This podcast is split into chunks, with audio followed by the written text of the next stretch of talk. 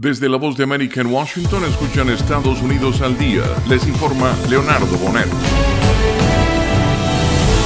James Biden comparecerá ante republicanos de la Cámara de Representantes para una entrevista privada al tiempo que los legisladores buscan recuperar cierto impulso en su solicitud de juicio político contra el presidente Joe Biden. La Comisión para la Supervisión y Reforma del Gobierno anunció que el hermano menor del mandatario demócrata acudirá al Capitolio el 21 de febrero. La fecha se estableció tras meses de negociaciones entre ambas partes. La entrevista con James Biden se realizará unos días antes de que el hijo del presidente, Hunter Biden, comparezca en privado ante la misma comisión encabezada por republicanos que ha investigado las finanzas de la familia Biden en el extranjero. El secretario de Estado Anthony Blinken regresará al Oriente Medio en los próximos días en su quinta misión diplomática urgente a la región desde que empezó la guerra de Israel contra Hamas en octubre, informó la Casa Blanca. El jefe de la diplomacia estadounidense participa intensamente en las labores orientadas a sentar las bases para la reconstrucción y la implementación de un gobierno en la franja de Gaza al término de la guerra, así como para aumentar la entrega de ayuda humanitaria a los civiles palestinos, liberar a los rehenes en manos de Hamas y evitar que se extienda la guerra, señaló el portavoz del Consejo de Seguridad Nacional, John Kirby.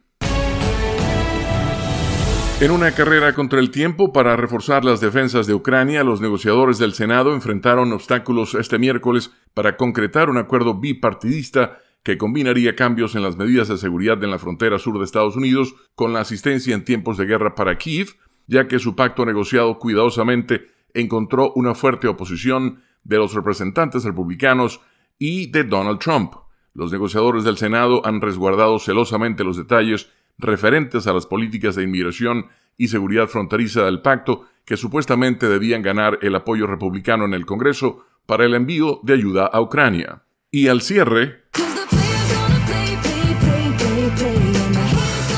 Universal Music Group, que representa artistas como Taylor Swift, Drake, Adele, Bad Bunny y Billie Eilish, dio a conocer que ya no permitirá su música en TikTok en vista de que este 31 de enero expiró un acuerdo de licencia entre las dos partes. UMG informó no haber aceptado las condiciones de un nuevo acuerdo con TikTok y que planea dejar de autorizar el contenido de los artistas que representa en la plataforma de redes sociales, propiedad de ByteDance, así como los servicios de TikTok Music. En una carta dirigida a artistas y compositores, Universal Music Group dice que había exigido resultados a TikTok en tres temas. Compensación adecuada para sus artistas y compositores, protección a los artistas de los efectos nocivos de inteligencia artificial y seguridad en Internet para los usuarios de TikTok.